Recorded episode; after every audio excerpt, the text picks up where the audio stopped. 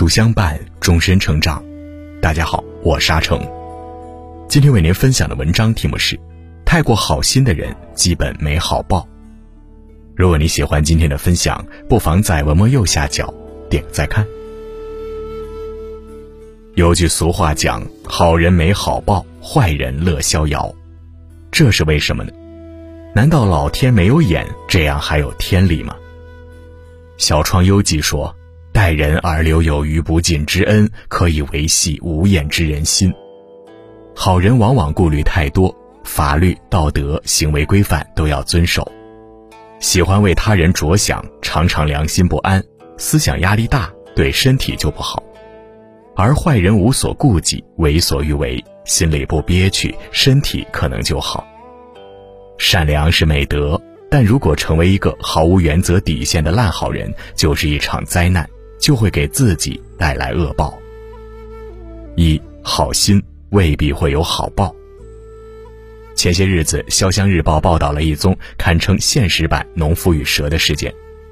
浙江李女士有一套学区房，她小叔的女儿升学，学校在那套房子附近。李女士没有多想，就把房子过户给小叔子。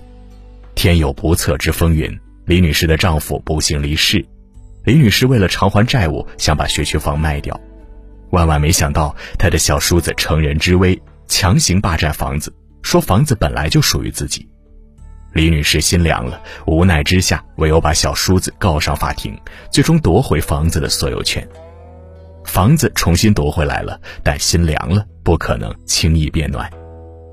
这个世界上有很多人是蹬鼻子上脸的，他们会一面笑嘻嘻的对着你说“你真是个好人”，一边把所有不该是你承受的东西丢给你，拜托你，勉强你。你一旦接受了，他们则会变本加厉。不是所有人都这样，但是绝不会少。《西游记》说：“恩将恩报人间少，反把恩赐变作仇。”有些人骨子里就唯利是图，他们把接受别人的帮助当成理所当然。这种人天天给他一百块，他不会感恩；有一天不给，他就翻脸不认人。最可怕的是，被一次次的打击背叛后，你可能不再相信善良，不再认同善有善报。没有人是天生的圣人，没有人的善良经得起一次又一次的折磨摧残。古人说：“益有百人少，损有一人多。”善良很珍贵，千万别让自己的善良葬送在阴险自私的垃圾人手里。了解人性，懂得人情世故，做个智慧的好人很重要，绝不能做东郭先生式的烂好人。施恩要选好对象，让你的好心送给值得的人。二，有些忙帮了就是害人害己。古人说：“慈悲多祸害，方便出下流。”善良要有智慧的翅膀，才能真正帮助人。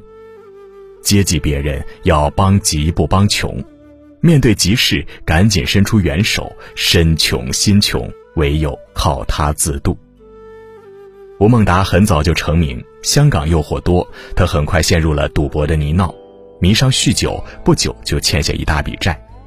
当时他找好友周润发帮忙，没想到被周润发一口拒绝。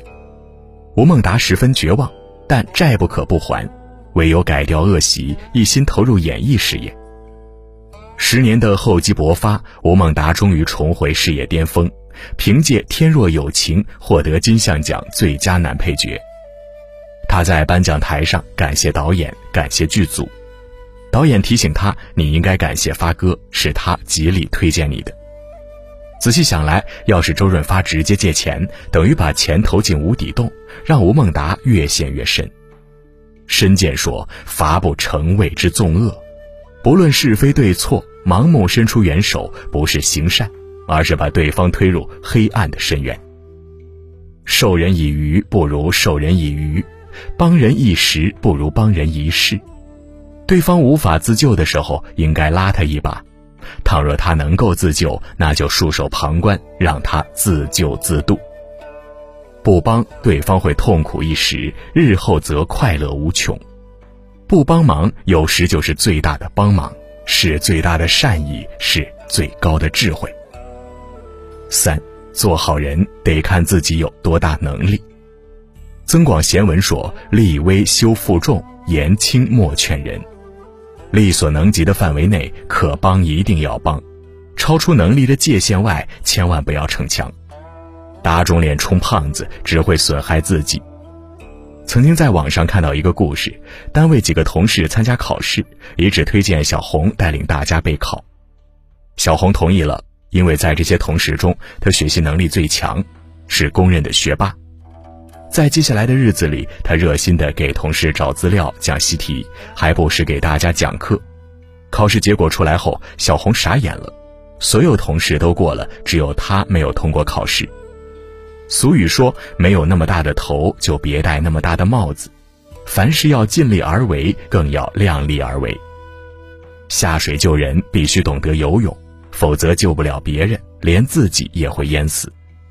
为了几句赞美的话语，逞强帮忙，弄得灰头土脸，不值得。”孟子说：“穷则独善其身，达则兼济天下。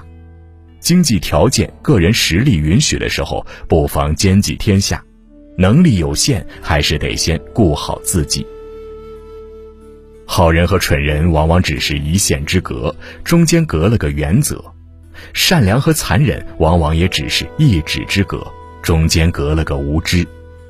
一个不懂拒绝的人不会长大，一个没有原则的好人只会沦为他人眼里的笑柄。更何况世上不存在谁没了谁不行，没了你的帮忙，别人一样可以过得下去。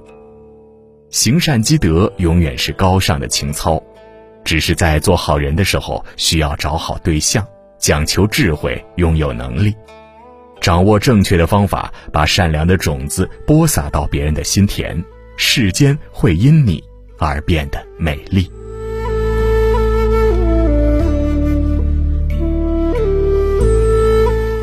好了，今天的文章就跟大家分享到这里了。如果你喜欢今天的文章，或者有自己的看法和见解，欢迎在文末留言区和有书君留言互动哦。想要每天及时收听有书的暖心好文章，欢迎您在文末点亮再看。觉得有书的文章还不错，也欢迎分享到朋友圈，将有书公众号推荐给朋友们，这就是您对有书君最大的支持。